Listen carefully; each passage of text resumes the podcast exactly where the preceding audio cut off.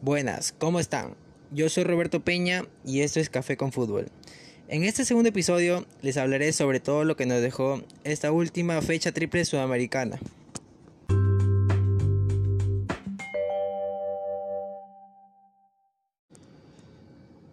Este mes de septiembre se dio inicio a la fecha triple de las eliminatorias premundial de Qatar 2022. Esta fecha sin duda fue una de las más problemáticas que se han podido presenciar a lo largo de las eliminatorias. Empezando con que días antes de la fecha pactada, la Premier League no quiso ceder a sus jugadores debido a las normas sanitarias impuestas por el Reino Unido, ya que si la Premier accedía al préstamo, pues todos los equipos pertenecientes a esta perderían a sus jugadores cedidos por lo menos un mes, consecuencia de la cuarentena que tendrían que realizar para volver a integrarse con sus clubes, y pues ese escenario no era muy conveniente para la liga inglesa.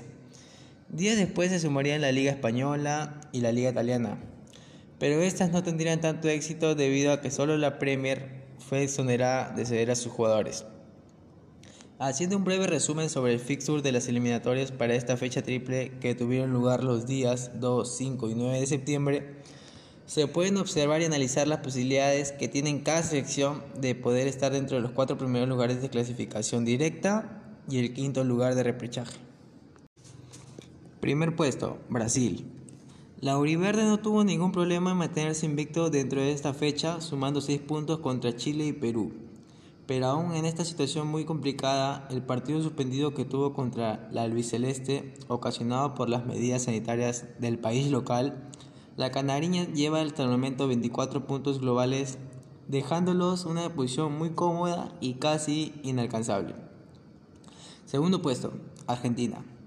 La selección argentina mantuvo un nivel apreciado en la última Copa América, obteniendo así 6 de los 9 puntos posibles contra Venezuela y Bolivia, dejándolos así con 18 puntos globales y a tan solo 7 puntos de ese lado primer puesto. Recordando a su vez que esta selección también tiene un partido menos debido a la suspensión del juego contra Brasil, que posiblemente se vaya a arreglar en los tribunales. Tercer puesto, Uruguay. Los charrúas fueron los que más aprovecharon esta fecha triple, sacando 7 puntos contra Perú, empatando, claro, ese partido, ganando contra Bolivia y ganando contra Ecuador, alcanzando así 15 puntos globales y una posición muy cómoda, sabiendo que en la próxima fecha de octubre les tocará jugar contra Argentina y Brasil, que vienen con un nivel futbolístico impresionante. El cuarto puesto es para Ecuador. La tricolor, a sorpresa de muchos, viene haciendo una gran campaña, colocándose por el momento en el último lugar de pase directo. En esa fecha sumó 4 puntos contra Paraguay ganando, contra Chile empatando y perdiendo contra Argentina, concretándose 13 puntos globales. Si la Tri sigue asegurando la mayoría de sus partidos como lo viene haciendo, es muy probable tenerlos dentro de la Copa del Mundo. Quinto puesto, Colombia. La selección cafetera no viene con un buen nivel futbolístico. Le cuesta demasiado concretar jugadas de gol y consecuencia de ello solo pudieron abarcar 5 puntos con dos empates y una victoria, empatando contra Bolivia, empatando contra Paraguay y ganando el último partido contra Chile, sumando así 13 puntos globales e igualando con la selección ecuatoriana, dejándolos así en el lugar de repechaje por el momento. Sexto puesto, Paraguay. Los guaraníes fueron de menos a más, iniciaron la fecha perdiendo y la culminaron ganando, lograron sumar 4 puntos contra Ecuador perdieron, empataron contra la selección cafetera y contra Venezuela ganaron, quedando con 11, con 11 puntos globales y a, y a tan solo 3 puntos del repechaje. ¿Será posible que puedan abarcar el puesto de los colombianos? Pues esto se podrá ver en el transcurso de las siguientes fechas. Séptimo puesto, Perú. La bicolor sigue sin encontrar un rumbo fijo dentro de estas eliminatorias y con esta fecha triple se han evidenciado que a la selección peruana le cuesta mucho ganar en casa. Algo que debería ser una ventaja emocional para los incas se ha convertido en una complicación, ya que hace mucho tiempo no se presenciaba una escuadra peruana tan pobre de alternativas dentro del campo de juego. En los tres partidos jugados contra Uruguay, que se empató en Lima, se ganó contra Venezuela y se perdió contra Brasil, solo llegaron a conseguir cuatro puntos.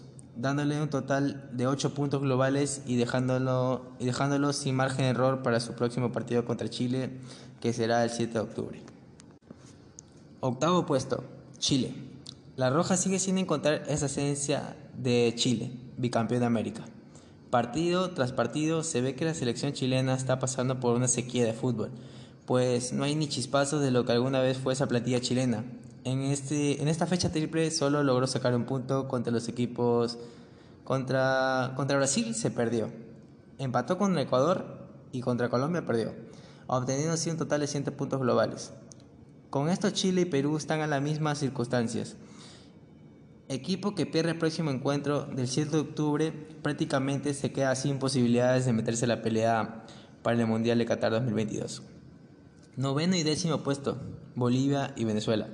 La Verde y la Vinotinto, tras verse en una realidad de no poder ganar más de un encuentro en estas eliminatorias, prácticamente ya estarían quedando eliminados sin posibilidad alguna de poder acariciar el quinto puesto que es el de repechaje.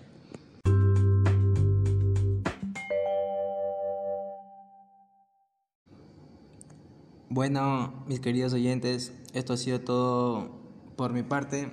Nos vemos en el siguiente episodio. Muchas gracias por la atención brindada y adiós.